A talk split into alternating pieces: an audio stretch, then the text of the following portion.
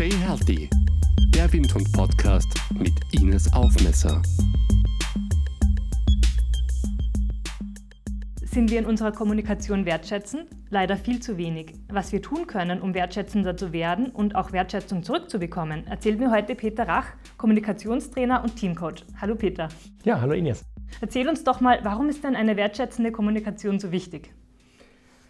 Ja, da gibt es natürlich viel zu erzählen. Ähm, zuerst mal ist so, ich bin äh, als Teamcoach fast in jedem Unternehmen und in jedem Team, in das ich gerufen werde, geht es um das Thema wertschätzender Umgang miteinander. Kollegen, Mitarbeiter beklagen sich, dass sie nicht wertschätzend behandelt werden. Es ist den Menschen wahnsinnig wichtig. Und ich selbst habe dazu persönliche Erlebnisse. Eins davon hat mich überhaupt erst in diesen Beruf gebracht, in dem ich heute bin. Ich habe ähm, irgendwann in meinem Leben als Angestellter äh, den Job gewechselt und in einer Werbeagentur angefangen und dort relativ schnell gemerkt, dass in diesem Unternehmen das Klima alles andere als wertschätzend ist. Zum einen äh, an sich die Leute in der Geschäftsführung gestritten wie die Kesselflicker. Das ging natürlich auch an den äh, Mitarbeitern nicht spurlos vorbei. Aber auch die Mitarbeiter haben sich nicht wertschätzend und nicht teamorientiert behandelt. Man hat sich misstrauisch beäugt und dann habe ich mitbekommen, wie ein neuer Kollege eingestellt werden sollte, der schon im, als er im, im Vorstellungsgespräch war, hinter dem Rücken von den neuen zukünftigen Kollegen verrissen wurde. Hast du gesehen, wie der aussieht? Ich glaube, das ist ein ehemaliger Alkoholiker. Also der war im Prinzip schon verbrannt, bevor er den ersten Tag dort gearbeitet hat. In dem Klima macht Arbeiten keinen Spaß, man kann den Kollegen nicht vertrauen, man geht nicht gerne dorthin, äh, schlägt sich auf die Motivation und am Ende auf die Gesundheit der Mitarbeiter. Und in diesem Fall kann ich aus Erfahrung sagen, das Unternehmen hat auch nicht lange überlebt. An dem Beispiel hat man schon sehr gut gesehen, was äh, eine nicht wertschätzende Kommunikation ist. Kannst du es vielleicht jetzt nochmal ins Positive drehen und sagen, was Kommunikation denn wertschätzend macht? Ja, auch das ist natürlich schwierig in einem Satz zu beantworten, denn wir haben so unsere normale Tendenz, miteinander umzugehen äh, und tragen unser Herz auf der Zunge und dann kommen manche Dinge, die wir von uns geben, einfach nicht wertschätzend rüber. Und das ist einfach nur, dass ich meinem Nachbarn sage, sag mal, du spinnst wohl. Das fließt so aus uns raus, aber es ist natürlich alles andere als wertschätzend. Und um wertschätzend zu sein, es sagt so ein bisschen das Wort schon, muss ich meinen Fokus auf das legen, wo bei meinem Gegenüber ein Wert ist, wo ich einen Wert entdecke und nicht auf seine Defizite. Die fallen uns immer gut ins Auge, die sehen wir sofort und das macht ja auch Spaß, darüber herzuziehen. Aber jeder Mensch hat auch einen Wert, jeder Mensch hat auch positive Seiten und dort den Fokus drauf zu legen, diese Werte anzusprechen, ihm dafür Anerkennung auszusprechen. Anerkennung heißt auch, ich erkenne den Menschen, ich nehme ihn an, so wie er ist das erzeugt die Wertschätzung, wenn die Menschen sich angenommen fühlen von mir. Und das muss ich manchmal aktiv gegen meine persönliche Neigung erst erzeugen, weil nicht jeder Mensch ist mir sofort sympathisch. Aber auch die sollte ich wertschätzend behandeln, damit es rund läuft und funktioniert zwischen uns. Du hast ähm, was Lustiges gesagt und zwar, man ist sich gegen sich selber ja oft nicht so streng wie mit den anderen Leuten, oder? Ja. Wie geht der Spruch richtig? Ja, es gibt ein ganz natürliches Phänomen, ein, ein psychologisches Phänomen, dem wir alle unterliegen. Ähm, und das schon seit der Steinzeit. Und der Spruch, das Zitat, ist, glaube ich, ein brasilianisches Zitat, äh, heißt, wir sehen die Fehler der anderen wie ein Staatsanwalt, wie ein Ankläger und unsere eigenen Fehler wie ein Verteidiger. Und auch dazu habe ich ein schönes Beispiel. Das ist mir selbst passiert. Ich stehe an der Tankstelle, an der Säule und tanke mein Auto, denke an nichts Böses und plötzlich kommt ein Mann auf mich zu und schreit mich an mit übelsten Schimpfwörtern und was fällt Ihnen ein und wie unverschämt und dass es solche Leute gibt. Und ich wusste gar nicht, wie mir geschieht und habe ihn freundlich gefragt, äh, sagen Sie mal, ich weiß gar nicht, worum es geht, was ist denn los? Sie haben genau gesehen, dass ich hier gewendet habe und an diese Säule fahren wollte und dann sind Sie einfach davor, sowas tut man nicht. So, Tatsache ist, ich habe den natürlich nicht wahrgenommen. Es war einfach ein Irrtum, ein Missverständnis. Ich habe ihn nicht gesehen. So, äh, also tatsächlich nichts Böses getan. Aber wir Menschen, wir unterstellen unseren Mitmenschen bei deren Fehlverhalten sofort äh, Gemeinheit, Bosheit oder Dummheit. Da sind wir ganz schnell drin. Wenn uns selber derselbe Fehler passiert, sehen wir die Rechtfertigung und die Entschuldigung dafür und nehmen uns in Schutz. Ja, in diesem Fall konnte es nicht. Natürlicher Prozess passiert uns seit der Steinzeit. Wir sind so gestrickt. Also ich sage mal, wenn ihr euch überlegt, ihr lauft in so einer Steinzeitrotte, in so einem Stamm, hier so durch die Salzburger Tiefebene. Und dann kommt ein anderer Menschenstamm irgendwo über den Hügel und ihr seht, Mensch, die haben so lustige, bunte, spitze Stöcke dabei, die werfen sie uns zu. Die, die gedacht haben, das ist äh, ein freundliches Geschenk, haben diese Begegnung nicht überlebt. Die, die sofort negative Absichten unterstellt haben, haben sich fortgepflanzt und von denen stammen wir ab. Und es zeigt sich leider heute in unserem Umgang miteinander. Viele haben ja auch Angst äh, dass, oder setzen Wertschätzung gleich mit, dann muss ich immer Ja sagen, ich muss immer freundlich sein. Stimmt das? Ähm, immer, wenn ein Satz anfängt mit Ich muss immer, ist der immer falsch. ähm, so, wenn es aber um wertschätzendes Miteinander geht, so wie wir es eben besprochen haben, das heißt, ich richte meinen Fokus auf das Positive, gewinne ich viel. Es lohnt sich. Ähm, meine Mitmenschen in ihren Stärken zu betrachten, meinen Mitmenschen freundlich zu begegnen, für ein gutes Klima zu sorgen. Ich habe eine ganze Menge davon und es kommt auch ganz viel von dieser positiven Energie zurück. Will ich positive Energie in meinem Leben, tue ich gut daran, für positives Klima zu sorgen. Aber ich muss nicht und ich muss auch nicht immer, sondern es gibt natürlich Dinge, da lohnt es sich, ähm, Dinge, die mir gegen den Strich gehen, auch anzusprechen, sie schnell anzusprechen, sie klar anzusprechen. Doch auch dieses Ansprechen kann ich so tun, dass ich den anderen eben nicht angreife. Ich kenne mein psychologisches Phänomen, das wir eben angesprochen haben. Mein automatisches System, mein Autopilot unterstellt ihm sowieso schon die böse Absicht und die Dummheit.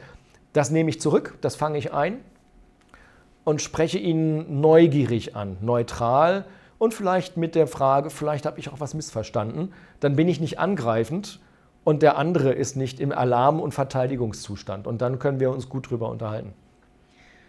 Das klingt bei dir jetzt so einfach in der Theorie und gerade am Arbeitsplatz ist es das ja nicht immer. Was ist denn, wenn ich jetzt wirklich ein, ein heikles, ein bekanntes Thema habe, das ich am Arbeitsplatz ansprechen möchte, als Chef zu meinem Mitarbeiter oder, oder auch umgekehrt? Hast du da ein paar Tipps, wie ich da in der Wertschätzung bleibe, aber trotzdem bestimmt sein kann?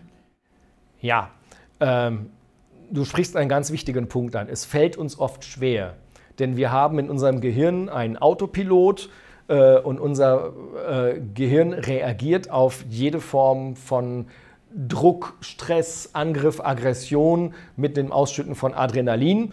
Und dann bin ich im Kampf- oder Fluchtmodus, also oft im Kampfmodus. Und so ist dann meine Kommunikation.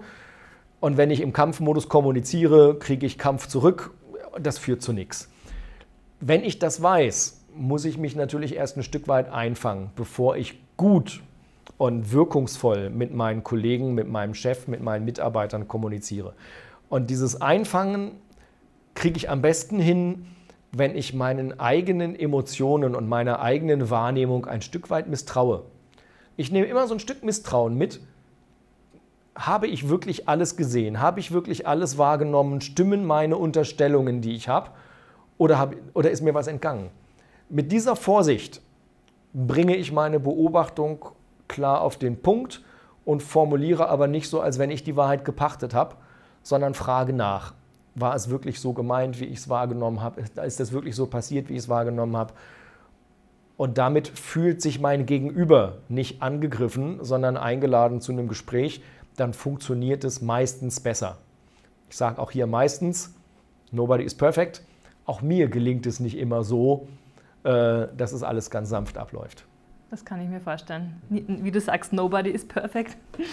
Inwieweit sollte man Wertschätzung denn zur Firmenkultur machen? Und wenn ja, verankert man das dann einmal in den Firmenstatuten und redet nie wieder drüber? Oder wie funktioniert das?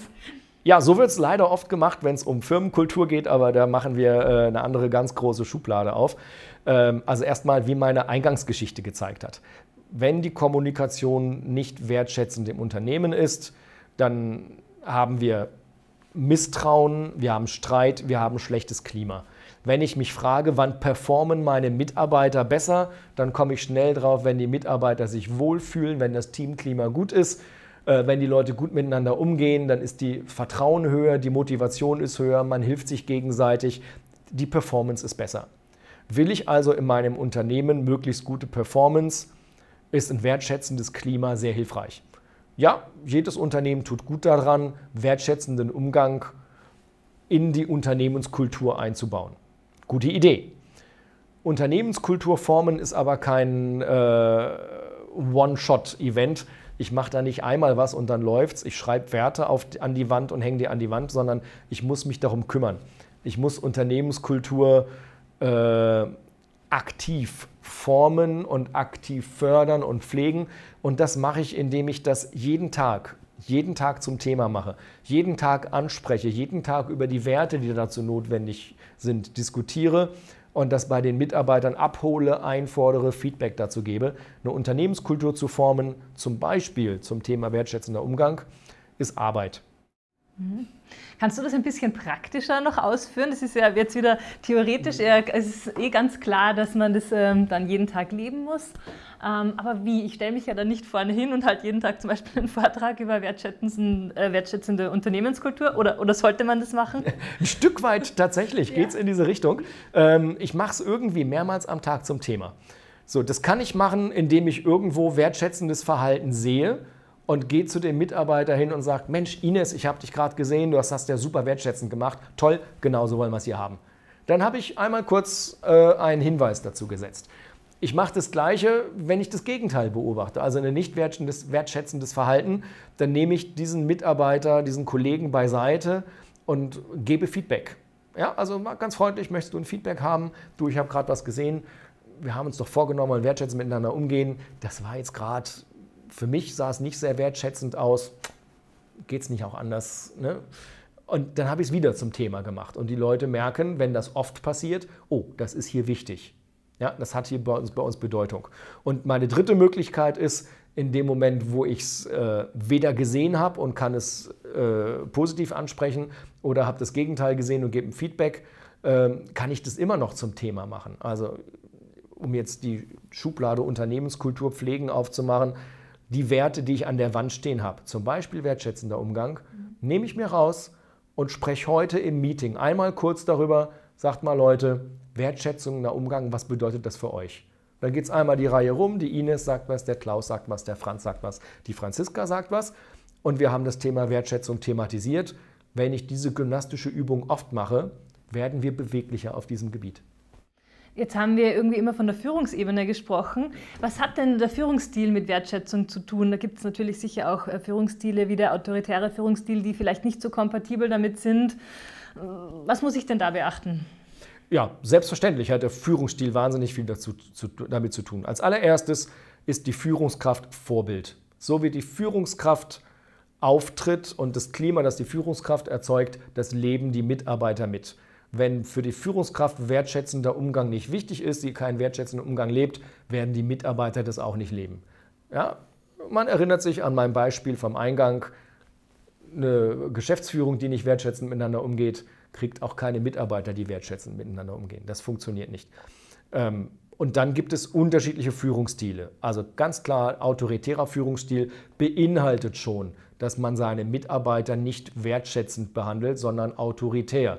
Das heißt, der Chef ist eine besondere Persönlichkeit, trifft die Entscheidungen, hat einen harten Tonfall, konfrontiert Fehlverhalten, aber von Wertschätzung findet im autoritären Führungsstil nichts statt. So, in einem autoritären Klima findet wenig Wertschätzung statt. Das hat dort keinen Wert. Ähm, es gibt andere Führungsstile, wie zum Beispiel den partizipativen Führungsstil. Ein Chef, der sagt, ich bin einer von euch, das heißt auch wir agieren hier auf Augenhöhe. Ihr könnt mir alles sagen, ich kann euch alles sagen, wird schon von vornherein wertschätzender mit den Mitarbeitern umgehen, weil er auf Augenhöhe ist und weil er vielleicht auch ein gutes Klima schätzt. Äh, auch das ist wissenschaftlich gut untermauert. Es gibt Studien, die äh, zeigen, dass ich mit einem partizipativen Führungsstil ein weit deutlich besseres Unternehmensklima habe und dass ein autoritärer Führungsstil negativ mit dem Unternehmensklima korreliert. Jetzt ähm, haben wir vorher schon angesprochen, gut, der Chef kann leicht zu den Mitarbeitern gehen und sagen, das fand ich toll, wie du heute wertschätzend warst oder ähm, pass mal auf, da könnte man mehr Wertschätzung äh, jemandem gegenüberbringen. Was mache ich denn, wenn ich merke, mein Chef ist nicht wertschätzend, aber es ist eigentlich Unternehmenskultur? Wie kann ich ihm wieder auf wertschätzende Art und Weise dann beiseite nehmen und ihm das sagen? Ja, natürlich ganz, ganz schwierige Frage, weil es kommt auf ganz viel an. Es ist insbesondere natürlich auf die Persönlichkeit des Chefs und was dieser Chef zulässt in der Kommunikation miteinander. Unterstellen wir mal einen Chef, der grundsätzlich in Ordnung ist und nicht ein äh, charakterlich äh, problematischer Mensch. Wenn der grundsätzlich in Ordnung ist, habe ich immer die Möglichkeit, meinen Chef um ein Gespräch zu bitten. Chef, können wir mal unter vier Augen reden? Und wenn er das zulässt und offen ist für Kritik, kann ich ihm in einem sehr in einem nicht angreifenden, sehr freundlichen, ebenfalls wertschätzenden Tonfall darauf hinweisen, ähm, dass ihm da manchmal der Ton entgleitet. Wäre schön, wenn das mit allen Chefs so ginge. Es gibt Menschen, die diese Kritik nicht vertragen und wenn die in einer Chefposition sind, habe ich ein Problem. Manchmal ergibt das Gespräch Gelegenheit dazu. Es gibt die berühmten Mitarbeitergespräche in Unternehmen, die entsprechend aufgestellt sind, beinhalten die auch ein Feedback an den Chef. Dann gibt es hier Gelegenheit, das zu sagen. Aber wie auch immer, wir brauchen einen Chef, der in der Lage ist, das anzunehmen. Äh, und ich sollte immer vorher einmal abwägen, welche Konsequenzen hat mein Verhalten gegenüber meinem Chef. So. Vorsicht ist die Mutter der Porzellankiste. so. Es gibt ja jetzt auch so ein paar heikle Situationen, äh, Stichwort Gehaltsverhandlungen, Stichwort Kündigung. Vielleicht magst du zu diesen zwei Punkten nochmal sagen, wie man hier auch auf einer, auf einer sage ich jetzt mal, jetzt habe ich das Wort schon so oft gesagt, aber ich sage es nochmal, wertschätzenden Ebene bleibt. Ja, wenn es unser Thema heute ist, dürfen genau. wir das Wort öfter nutzen. Ähm, ja. Ähm, das sind die heiklen und schwierigen Situationen im Leben eines Chefs. Wenn ich Teamleiter bin, äh, spät, ja, in der Kombination natürlich auch des Mitarbeiters. Aber jetzt erstmal als Gedanke, wenn ich Chef bin, wenn ich Teamleiter bin, wenn ich Bereichsleiter bin, wenn ich Unternehmer bin, dann habe ich auch schwierige Pflichten. Dann gehört es zu meinen Aufgaben, äh, Kritikgespräche zu führen, dann gehört es zu meinen Aufgaben, Abmahnungsgespräche zu führen, dann gehört es zu meinen Aufgaben, Kündigungsgespräche zu führen. Da sind auch viele schwierige Gespräche dabei. Auch hier gilt wie bei allem schon Gesagten, wenn es mir gelingt, ein angenehmes, sicheres, wertschätzendes Klima zu schaffen, gehen die Gespräche leichter und sind die Konsequenzen nicht so schwerwiegend. Äh, klar ist, ein Kündigungsgespräch kann nie eine 100% sichere Atmosphäre beinhalten, denn natürlich fühlt sich der Mitarbeiter in dem Moment angegriffen, ähm, verletzt und natürlich rausgeworfen und ist mit Schmerzen verbunden. Das ist unvermeidbar. Ähm, hier ist es wichtig, dass ich als Chef in der Lage bin, das ein Stück weit empathisch mitzugehen, den Mitarbeiter ein Stück weit zu begleiten und ihm zu signalisieren, ich verstehe die Sorgen und Nöte, die du im Moment hast. Aber ich unterstelle mal, in diesen Fällen, es sind Pflichtgespräche für den Chef. Keiner sucht sich das aus und macht das gerne. So, und selbst wenn ich in einer Ausnahmesituation bin, in der ich mich freue, dass ich diesen Mitarbeiter endlich kündigen darf, tue ich gut daran, dieses Gespräch in einer äh, Atmosphäre auf Augenhöhe und in Professionalität und wenn möglich wertschätzend zu tun. Die besten Kündigungsgespräche bekommt man hin, wenn man dem Mitarbeiter erklärt, es hat mit uns nicht gepasst. Du bist bestimmt ein guter Mitarbeiter und vielleicht woanders besser aufgehoben als hier und in dem Sinne wünsche ich dir alles Gute. Wenn ich dieses Klima so nicht hinkriege und der Mitarbeiter geht mit Groll aus dem Gespräch, kann auch das negative Konsequenzen haben, die sich nicht nur auf meinen Beruf und meine Firma ausdehnen. Das war jetzt das Stichwort äh, Kündigung zum Stichwort mhm. Gehalt. Da finde ich es vor allem auch als Mitarbeiter oft sehr schwierig, ähm, das auf eine wertschätzende Art und Weise rüberzubringen um zu sagen, hallo, mhm. ich hätte dann einen Wunsch. Also ganz wichtig, wie du es formuliert hast, ist es schon gut, wenn du sagst, ich hätte da einen Wunsch. Ähm, wir Menschen reagieren empfindlich auf Fordern. Mein Lieblingsbeispiel ist, ich komme nach der Arbeit nach Hause, hatte einen stressigen Tag und meine Frau begrüßt mich mit den Worten, bring mal Müll raus. Dann fahre ich sofort die Stacheln aus. Das ist der Knopf auf meinen, das ist der Druck auf meinen Adrenalinknopf und dann kriege ich Kampf, und Widerstand und nicht das, was ich haben will. Genauso ist es mit Gehalt. Wenn ich Gehalt fordere, ähm, werde ich es wahrscheinlich nicht bekommen, denn bei meinem Chef geht sofort Widerstand an.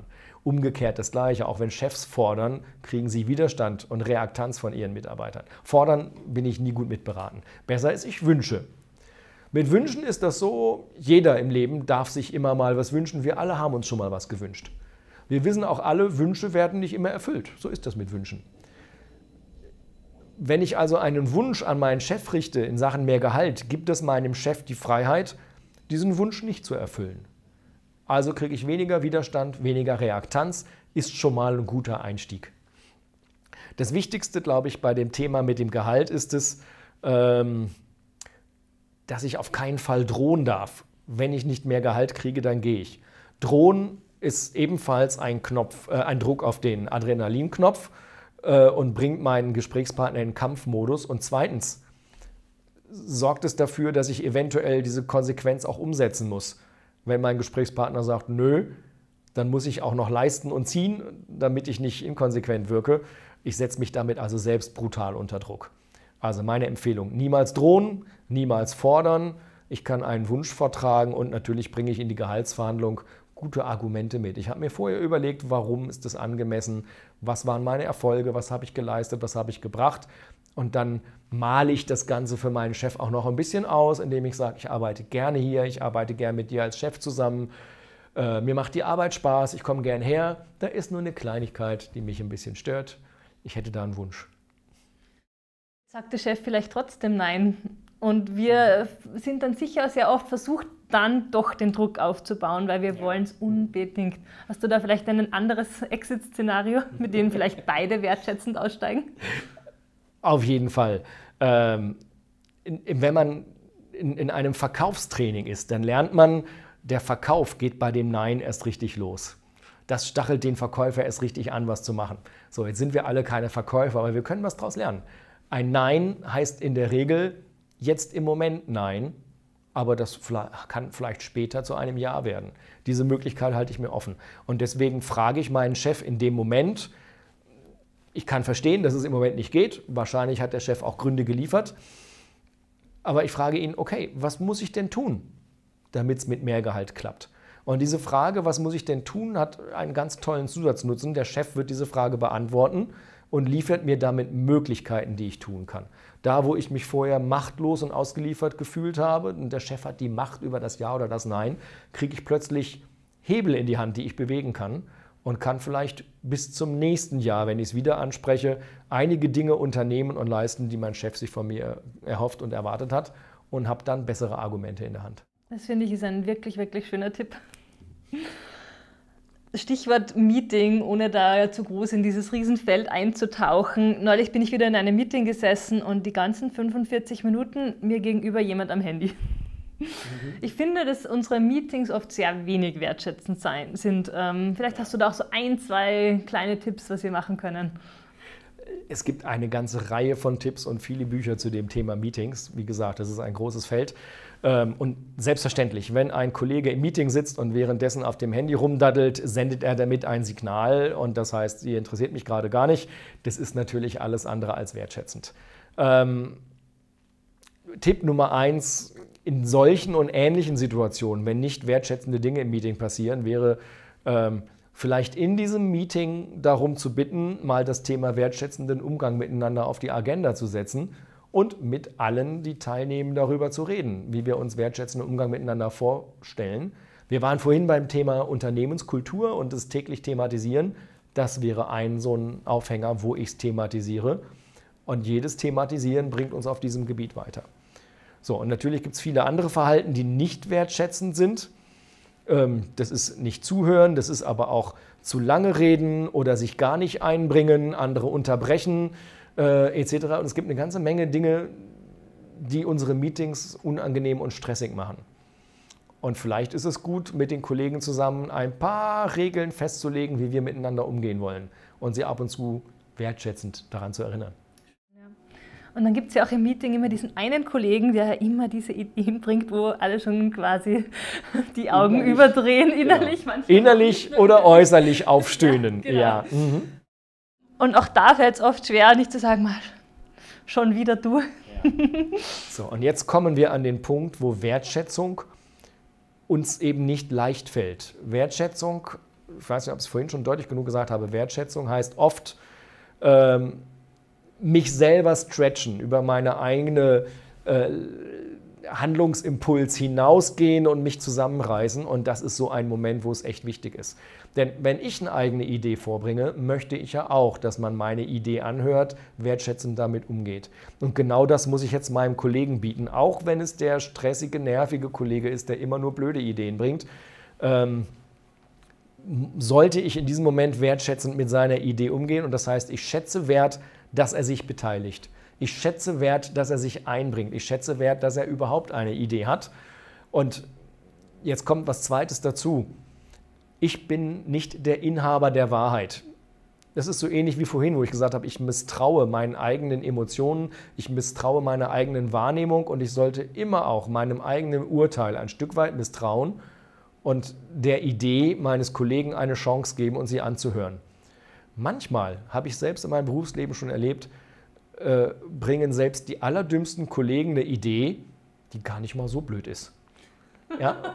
So, aber ich muss dieser ja. Idee die Chance geben. Ja, ja. Und das heißt, der Kollege bringt sie vor und wir beschäftigen uns mit der Idee, gucken, was ist positiv dran. Und wenn wir darüber diskutieren, kommt entweder raus, äh, dass die Idee super ist oder es kommt raus, dass sie nicht super ist. Aber ich muss sie in den Topf zulassen. Ich kann den Kollegen nicht ausschließen, nur weil er in der Vergangenheit nicht so gute Ideen gebracht hat. Und auch noch was anderes passiert ja, wenn wir auch diesem einen Kollegen die Wertschätzung gegenüberbringen. Es entsteht die psychologische Sicherheit, von der wir schon mal in einem anderen Podcast gesprochen haben, die auch äh, Kollegen, die vielleicht schüchtern sind, äh, die Möglichkeit eröffnet, sich an solchen Meetings, an solchen Brainstormings zu beteiligen, oder? Richtig. Die psychologische Sicherheit ist eine absolut wichtige Basis für gut funktionierende Teams. Ich zerstöre psychologische Sicherheit durch negative Reaktionen auf Wortbeiträge von Kollegen, auf Verhalten von Kollegen oder auf Ideen von Kollegen. Wenn ich negativ darauf reagiere, das heißt, dass ich die Augen verdrehe, dass ich drüber lästere, dass ich aufstöhne, dass ich sage, was für eine blöde Idee und ihn vor versammelter Mannschaft zerreiße, all das zerstört psychologische Sicherheit. Die Konsequenz ist, die Kollegen beteiligen sich nicht mehr. Sie bringen keine Ideen mehr rein. Es wird nicht mehr offen kommuniziert, sondern nur noch verdeckt hinter dem Rücken über andere. Und wenn ich psychologische Sicherheit zerstöre, zerstöre ich das Klima in der Abteilung, in der ich eigentlich bis dahin gern gearbeitet habe. Es ist ein extrem hohes Gut und deswegen ist es extrem wichtig, mich auch bei schwierigen Kollegen zusammenzureisen und ihnen diese psychologische Sicherheit zu gönnen. In Österreich sehr verbreitet, in Deutschland vielleicht ein bisschen weniger, ist das Jammern. Wir jammern super gerne. Ich habe vorher im Vorgespräch schon zu dir gesagt, man fühlt sich fast ein bisschen schlecht, wenn man gar nicht jammert und immer nur alles super ist. Ähm, hat denn auch Jammern seinen Platz in einer wertschätzenden ähm, Führung oder Kommunikation? Ja, teils, teils. Äh, ich glaube, das ist auch in Deutschland so. Es gibt äh, auch da viele Unternehmen und Teams, wo viel gejammert wird. Und als Kommunikationstrainer und Teamcoach coache ich die Teams natürlich oft dahin, konstruktiv zu sein, lösungsorientiert zu diskutieren und möglichst wenig zu jammern, sondern Verantwortung zu übernehmen und anzupacken. Es gibt aber Situationen, Zeiten, Gelegenheiten, wo es einfach mal gut tut, alles rauszulassen. Äh, wo es einfach gut tut, wenn alle jammern. Ein guter Teamleiter, der mit seinem Gespür ganz nah am Team ist und mitkriegt, wie das Klima ist, wird schnell herausfinden, wann es einfach mal notwendig ist und wann es sinnvoll ist, dem Team mal den Kanal aufzumachen und ein Forum zu geben und sagen, so und jetzt dürfen wir mal alle jammern. Dann wird ganz viel gejammert, genörgelt, gemotzt und wenn ich dem ein Forum gebe, dann schreibe ich das noch auf Moderationskarten und hänge es noch an die Wand. Das befreit es ist raus, die Leute fühlen sich gehört, die Leute fühlen sich verstanden, es tut dem ganzen Team auch mal gut. Und wenn wir richtig gut sind, dann sind wir irgendwann fertig mit Jammern und schalten dann wieder um, was machen wir jetzt damit und wie lösen wir unser Problem. Und dann ist alles in Ordnung. Wenn wir im Jammern verharren, ist problematisch. Das stimmt, ja. Was ja auch in vielen Firmen, sage ich mal, ein Problem unter Anführungsstrichen ist, ähm, ist der Klatsch und Tratsch. Inwieweit äh, ist das denn okay? Gibt es da auch Richtlinien, an die man sich halten kann? Was muss ich da beachten? Zum einen, Klatsch und Tratsch macht ja ein Stück weit Spaß. Ähm, leider ja. Leider ja, genau. So, es tut denjenigen, die daran beteiligt sind, unter Umständen gut, weil sie fühlen sich gehört, sie fühlen sich verstanden, sie haben Spaß, es ist lustig, wunderbar. Manchmal ist damit verbunden auch dass die informelle Information fließt. Das ist informeller Informationsaustausch, ist gar nicht mal so unwichtig, auch fürs ganze Unternehmen. Der ähm, sogenannte Flurfunk. Ist der sogenannte Flurfunk. Da fließt mehr Informationen äh, als nur in den Meetings. Und Unternehmen, die viel mit Homeoffice arbeiten, merken, wie ihnen das fehlt, ja? wie Kommunikation in Stocken gerät. Soweit die positiven Seiten. Das Problem ist, wenn du dir vorstellst, deine Lieblingstratsch-Kollegin steht gerade hinten in der Ecke mit jemand anders und tratscht. Und die haben Spaß und die lachen und gucken ab und zu in deine Richtung. Aua. Dann merkst du plötzlich, das macht was mit dir. Du fragst dich, lästern die über mich? Was erzählen die da? Weil du kennst ja deine Tratschkollegin und du weißt, wie die über, ein, über andere herziehen kann. So, jetzt wächst das Misstrauen in dir. Und natürlich macht das was mit, macht Misstrauen auch was mit dem Klima, mit dem Teamklima äh, und mit, dem, mit deiner Beziehung zu dieser Kollegin. Jetzt stell dir vor, am nächsten Tag stehst du wieder mit deiner Lieblingskollegin dort und tratscht. Was denken deine Kollegen über dich? Und was macht das mit deren Vertrauen zu dir? Und gerade erleben wir über dieses kleine Gedankenspiel, wie in deinem Team, in dem Tratsch und Klatsch, äh, Klatsch und Tratsch erlaubt ist und, und wo ihr sagt, ja, klar, logisch, warum nicht, wie dort das Vertrauen untereinander schmilzt, wie die Leute sich aus dem Weg gehen, wie sie vorsichtiger miteinander werden, sich nicht mehr alles erzählen, die Kommunikation ins Stocken gerät und sich nach und nach ein schlechtes Klima aufbaut. Ich habe schon Teams durch dieses Klatsch- und Tratsch-System zusammenbrechen und auseinanderbrechen sehen. Ähm, es beinhaltet große Gefahren. Zwei Maßstäbe liefere ich dir gerne, wann es sich lohnt, äh, aus dieser Klatsch- und Tratsch-Situation auszusteigen. Der erste Maßstab ist, kann ich mir vorstellen, dass das, was wir hier gerade tratschen, morgen in der Zeitung steht. Wortwörtlich werden wir zitiert. Wäre das schlimm für mich?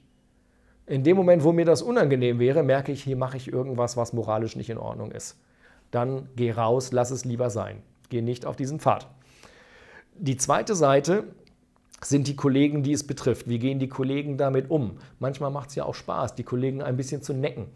Ja, und das heißt ja, was ich neckt, das liebt sich ist, das könnte ja ganz sympathisch sein und ein Zeichen für gutes Klima sein.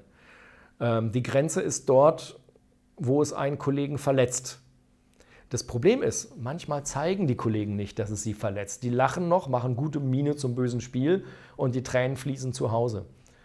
Also es ist sehr viel Fingerspitzengefühl, Empathie, emotionale Intelligenz gefragt, um zu spüren, wann Klatsch, Tratsch und Necken einen Kollegen dann vielleicht doch ein bisschen trifft und wann das Negative für die Abteilung eintritt. Also ich rate zur Vorsicht.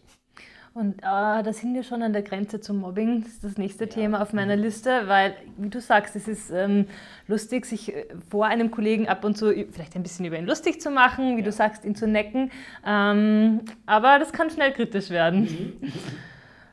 Ab wann ist denn Mobbing in einem Unternehmen wirklich kritisch? Ab wann muss ich mir auch als Chef Sorgen machen? Was sind da Anzeichen? Was kann ich tun? Ja. Also Mobbing ist immer kritisch. Ne? Es gibt kein gutes Maß ja, von Mobbing. äh, wollen wir überhaupt nicht, dürfen wir überhaupt nicht. Ähm, da gerät auch ein Arbeitgeber in die Haftung und natürlich aus gutem Grund. So, dieses Problem ist herauszufinden, wo Mobbing anfängt. Und äh, da greift ein ganz wichtiges Gesetz der Kommunikation. Etwas, was von mir als wohlgemeinte Kommunikation noch gedacht gewesen sein kann und abgesendet wird, kann beim Empfänger durchaus negative Gefühle erzeugen. Der Empfänger kann verletzt sein äh, und kann dann schon das Gefühl haben, ich hätte ihn gemobbt. Das Problem mit Kommunikation ist, die Wirkung meiner Kommunikation entsteht beim Empfänger. Und wenn dort etwas entsteht, was ich nicht gewollt habe, dann habe ich nicht gut kommuniziert.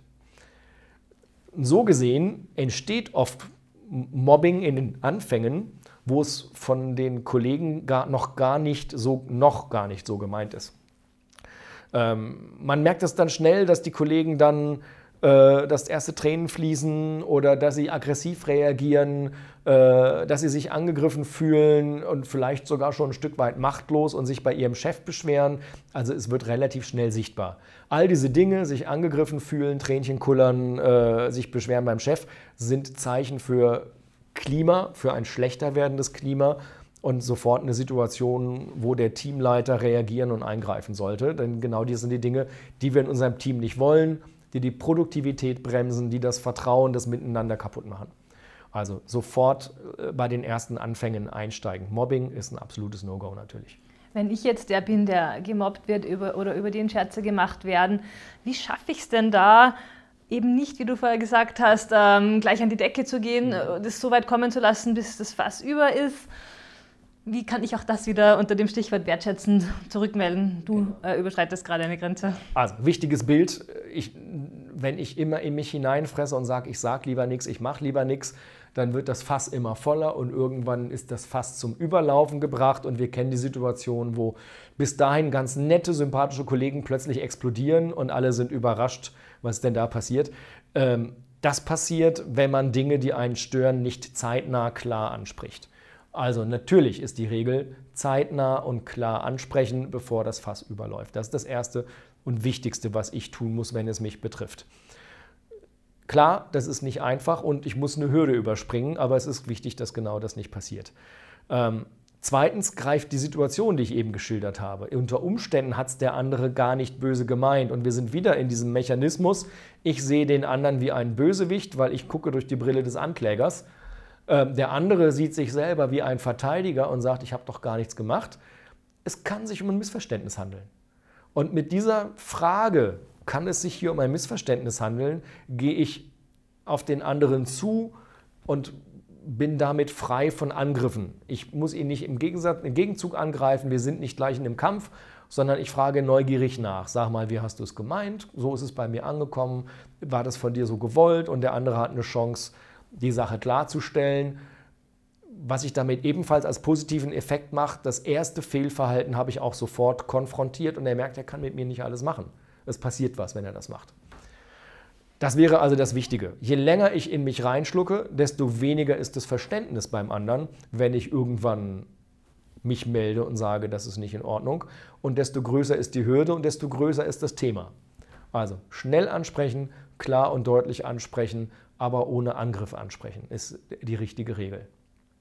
Wenn es dann weitergeht mit dem Mobbing, mein Ansprechen hat nicht funktioniert, dann muss ich natürlich einen Schritt weitergehen und jetzt äh, ohne allzu tief in die Mobbing-Problematik einzusteigen, wenn ich merke, es hat System und es sind mehrere Mitarbeiter, unbedingt sofort ein Mobbing-Handbuch anfangen. Ich schreibe Termine mit, ich schreibe mit, was passiert ist, ich schreibe mit, wer die Zeugen sind. Ich hole mir Hilfe, ich spreche mit Kollegen meines Vertrauens, ich spreche mit dem Betriebsrat, ich spreche mit Vertrauenspersonen und natürlich spreche ich auch mit meinem Chef und gehe so schnell wie möglich dagegen vor. Aber bitte immer daran denken, manchmal, wenn meine eigenen Nerven zu blank liegen und ich zu empfindlich bin, kann es sein, dass ich überreagiere. Ne? Das muss man immer ein Stück weit auch im Hinterkopf behalten. Also mit Vorsicht, bevor wir andere beschuldigen. Ein bisschen wieder weg von diesem bekannten Thema zu einem anders bekannten Thema. Wie gehe ich denn mit so heiklen Sachen um, wie zum Beispiel, ich habe einen Kollegen, der sehr oft sehr stark nach Schweiß riecht. Und ich würde das ihm gerne mitteilen. Und ich habe ja schon gesagt, ich würde dann am liebsten ein E-Mail schreiben, damit es weder für mich noch für ihn so peinlich ist. Ist ja. das die richtige wertschätzende Art, das zu tun? E-Mail ist nur ganz, ganz selten wertschätzend. Meine einzige Chance, wertschätzend mit Kollegen umzugehen, ist im persönlichen Gespräch. Da habe ich die Chance zu sehen, wie er reagiert. Ich sehe die Körpersprache, ich sehe die Mimik. Ich habe eine ganz andere Chance, ein gutes Klima zu schaffen. Text und Mails, wo man auch mich nicht sieht, bieten viel mehr Chancen für Missverstehen, für sich falsch verstehen, fürs in den falschen Hals kriegen. Immer persönlich auf jeden Fall. Und dann kommt es natürlich darauf an, wie ich das anspreche. Bitte, also, bitte sag uns genau für dieses ja. Beispiel, wie man das So, äh, ich bin immer dann gut unterwegs und wertschätzend unterwegs, wenn ich ein Klima schaffe, das den anderen nicht angreift, das ihn in einer sicheren Atmosphäre hält und äh, in einer Atmosphäre, in der er sich wohlfühlt. Und das schaffe ich, wenn ich eine freundliche, wohlgesonnene Atmosphäre schaffe und ihm signalisiere, ich rede hier von Freund zu Freund und ich habe einen wichtigen Tipp für dich, der dir helfen wird. Ich will dir helfen und nicht, ich kritisiere dich. So, und dieses Ich will dir helfen und ich habe da einen wichtigen Tipp für dich und ganz im Vertrauen schafft eine Atmosphäre, in der dir der Kollege gerne zuhört und in der er dir dankbar ist für ein so heikles und kritisches Thema, wo man sagt, Mensch, das habe ich selber nie gemerkt, der wird dir super dankbar sein, dass du ihn als Freund wohlgesonnen darauf hinweist, dass da was ist, was die anderen Kollegen vielleicht in den falschen Hals bekommen, sagt, oh Gott, Gott sei Dank sagst du mir das, dann kann ich was dagegen tun. Also, diese Art der Vorgehensweise schafft eher Freunde als Feinde. Im Vorbeigehen mal so eine Spitze loszulassen, wie hol das Deo vergessen, ist genau das Gegenteil. Ja. Das ist nicht wertschätzend, das ist angreifend, das ist von oben herab und dann kriege ich Kampf. Ja, also ne, das sind so die zwei Seiten, damit umzugehen. Also immer wichtig, gutes Klima von Freund zu Freund und nicht wie Polizist zum Verkehrssünder. Ja, oder vielleicht manche würden auch tendieren, darüber eben wieder einen Witz zu machen, aus der eigenen ja. Peinlichkeit heraus, aber da sind wir eigentlich wieder bei dem Thema von vorher. Ja. Ja, also Witze sind immer nur dann lustig, wenn der andere drüber lachen kann. Äh, und aus Verlegenheit einen Witz zu machen, geht oft nach hinten los. Humor ist äh, tatsächlich auch eine gefährliche Geschichte. Ähm, kann dafür sorgen, dass sich eine Situation entspannt, wenn ich gut da drin bin, aber eben nur, wenn wir beide drüber lachen. Was hat denn Zuhören mit Wertschätzung zu tun? Zuhören ist äh, eine ganz geniale Art der Wertschätzung. Ähm, es gibt ein ganz spannendes Buch, ein Weltbestseller, äh, geschrieben von Dale Carnegie, irgendwann schon vor äh, beinahe 100 Jahren mit dem Titel Wie man Freunde gewinnt. Das Buch ist nicht umsonst ein Weltbestseller geworden, ähm, weil es natürlich darum geht, wie man äh, Beziehungen aufbaut und wie man Einfluss nimmt. Und das Interessante ist, ähm, seine Empfehlung ist, interessier dich für die Menschen. Hör ihnen zu, versuch sie zu verstehen. Und was wir daraus lernen, ist, dieses sich für andere interessieren, ihnen zuzuhören und sie zu verstehen, ist eine super Einzahlung auf das gemeinsame Beziehungskonto. Jeder Mensch liebt es, wenn man sich für ihn interessiert. Jeder Mensch liebt es, wenn er Aufmerksamkeit bekommt. Und wenn ich jemand anderem diese Aufmerksamkeit gebe, mache ich eine große Einzahlung. Ich verbessere die Beziehung und ähm, deswegen ist Zuhören und wirklich verstehen wollen eine ganz, ganz großartige Form der Wertschätzung. Und ein Fehler, den auch ich Jahre, wenn nicht jahrzehntelang gemacht habe, ist, wenn mir jemand von seinen Problemen berichtet, ich habe immer, hab immer sofort den Drang verspürt, ich muss Lösungsvorschläge bieten, äh, ich muss vielleicht von meinen eigenen Erfahrungen erzählen, aber das ist eigentlich genau der falsche Weg, oder? Ja, den Fehler habe ich selber auch oft gemacht. das äh, passiert, äh, weil wir Menschen die Tendenz haben, zu antworten. Es ist äh, tatsächlich auch so ein Mechanismus wenn wir miteinander uns unterhalten, der eine sagt was, dann spüre ich den Impuls, ich muss auch was sagen. Also antworten wir darauf, wenn der andere was sagt und das wird dann oft ein Ratschlag, auch wenn mein Gegenüber gar keinen Ratschlag haben will oder gebrauchen kann. Und tatsächlich ist es so, dass dieses interessierte Zuhören und noch mehr Fragen und noch besser verstehen und auch emotional mitschwingen dem anderen manchmal viel mehr gibt als ein kluger Ratschlag, wo viele Leute sagen, auch ein Ratschlag ist ein Schlag. Ja. Wir haben jetzt ganz viel über den Arbeitsplatz gesprochen und bevor wir zum Ende kommen, vielleicht doch noch mal ein kurzer Exkurs zur Wertschätzung im privaten Umfeld, gerade in so meinen engsten Beziehungen, in der Beziehung zu meinem Partner, zu meinen Eltern, vielleicht zu meinen Kindern. Hast du da noch einen Tipp? Ist das anders? Also verhalten wir uns da oft anders als am Arbeitsplatz? Hm.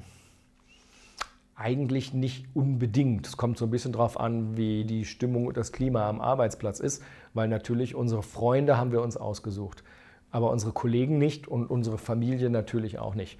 Ähm, natürlich gilt all das Gesagte unbedingt auch im Familienkreis und unbedingt auch im Freundeskreis und äh, mit leichten Einschränkungen auch in der Beziehung zu unseren Kindern. Ähm, Wertschätzung tut immer gut ob das ein, ein, Onkel ist, eine Tante ist, die Mutter, der Vater, die Oma, die äh, wer, wer, auch immer in der Familie.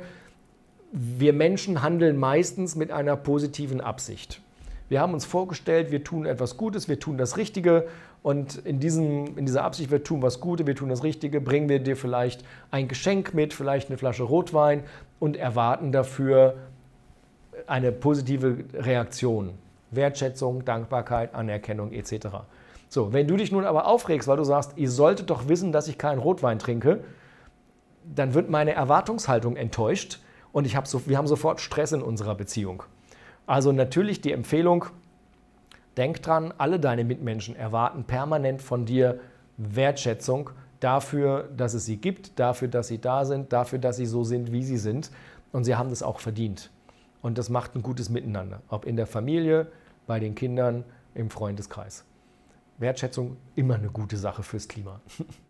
Ich habe eingangs schon gesagt, wir leben in einer Gesellschaft, die leider nicht sehr oft sehr wertschätzend ist. Was kann denn ich als Individuum tun, um mehr Wertschätzung in diese Welt zu bringen? Und hat das auch irgendeinen Effekt, wenn ich es tue? Hm, hoffentlich, ja. Äh, meine Einstellung dazu ist, Wertschätzung in die Welt bringen ist so ein bisschen wie Aussäen. Ich sähe Wertschätzung, ich gebe Wertschätzung, ich gebe sie meinen Kollegen, ich gebe sie meiner Partnerin, ich gebe sie in meiner Familie und in meinem Freundeskreis. Und ich achte darauf, dass ich mehr gebe, als ich von meiner natürlichen Tendenz ausgeben würde. Ich mache absichtlich mehr. Ähm, und meine Kollegen, meine Freunde, meine Familie spüren, dass ihnen das gut tut. Und oft reagieren sie genauso. Also, liebe Zuhörer hier im Podcast, probiert es zu Hause aus. Äh, gebt mal aktiv Wertschätzung und ihr werdet euch wundern, was zurückkommt. Ihr kriegt von der positiven Energie, die ihr reingebt, positive Energie von außen zurück. Die Leute erleben das, sie lernen das, sie mögen das und sie reagieren oft genauso. Also aussehen und ernten. In welchem Lebensbereich würdest du dir ganz speziell wünschen, dass die Menschen wertschätzender sind? Eigentlich in jedem Lebensbereich. Ob das jetzt im Umgang mit Fremden ist, ob das im Umgang mit Freunden ist, da funktioniert es meist noch am meisten, ob das im Umgang mit Kollegen ist. Natürlich, weil ich aus einem, äh, aus, aus einem Angestelltenleben komme, in dem ich das Gegenteil erlebt habe, ist es mir sehr wichtig, im Berufsleben, bei Kollegen, in den Teams, die ich betreue. Ähm, wo ich oft noch sehe, dass es zu wenig stattfindet, ist in unserem Umgang mit Dienstleistern. Also ich sehe Menschen, die in einem Restaurant sitzen und ähm, die Bedienung im Restaurant von oben herab behandeln äh, wenn die Leute den Lieferanten, der irgendwas bringt, von oben herab behandeln, wie einen äh, Dienstleister, wie einen Lakaien. Ne? Wenn man das macht mit ähm, anderen Dienstleistern, Auftragnehmern, der Werkstatt, wo auch immer ich zu tun habe, treten wir oft als Kunde König auf und benehmen uns wie der König mit seinen Lakaien. Da mangelt es mir an Wertschätzung, denn die Menschen, die unsere Dienstleister sind, geben sich Mühe mit ihrer Dienstleistung und würden sich auch da über Wertschätzung freuen. Ja, nicht immer ist die Dienstleistung gut. Ja. und ja, dann muss ich auch das äh, klar und deutlich ansprechen, aber auch das kann ich freundlich und wertschätzend tun und ich bin mir sicher, wenn ich freundlich und wertschätzend reklamiere, bekomme ich mehr zurück, als wenn ich von oben herab motze. Du hast vorher schon gesagt, nobody is perfect. Äh, wann fällt es dir schwer, wertschätzend zu bleiben? ja, da geht es mir wahrscheinlich so wie den meisten Menschen. Ich habe innen drin meinen Autopilot und wenn ich mich angegriffen fühle, jemand meinen roten Adrenalinknopf drückt, ich fühle mich angegriffen, ich fühle mich bedroht, es ist jemand aggressiv oder es macht jemand Druck, dann kriege ich Adrenalin in die Blutbahn und komme ebenfalls in den Kampfmodus. Ähm, so, wann passiert das bei mir? sehr selten. Ich habe das relativ gut unter Kontrolle, weil ich mich mit dem Thema oft beschäftige, aber natürlich gibt es Situationen. Und ich glaube, bei mir ist das so, äh, wenn sich Dummheit mit Aggressivität paart. ich weiß so. genau, was du meinst. So. Aber da spricht jetzt schon wenig Wertschätzung raus und das ist auch ein wichtiger Punkt. Wenn ich über andere Menschen denke, dass sie dumm sind, dann denke ich schon nicht wertschätzend und dann wird auch mein Handeln nicht wertschätzend sein. Also bemühe ich mich sehr, äh, in anderen Menschen nicht den Dummen zu sehen, sondern in anderen Menschen das Positive zu sehen, was sie mitbringen und den freundlichen Nachbarn, der andere Qualitäten hat. In Situationen, in denen Menschen das aber unter Beweis stellen, dass sie es gerade nicht sind, dann fällt es mir schwer. Ja, danke, dass du das mit uns auch geteilt hast. An, für alle, die sich jetzt gedacht haben, der Peter Rach ist ein cooler Typ, wie kann man dich erreichen? Wo kann man dich finden? Ja, man findet mich natürlich im Internet unter www.rach-team-kommunikation.de oder einfach unter Peter Rach googeln, dann tauche ich relativ schnell auf. Und dann sage ich jetzt nur noch Danke für das bereits dritte tolle Gespräch, das wir gemeinsam geführt haben. Sehr gern, ich bedanke mich.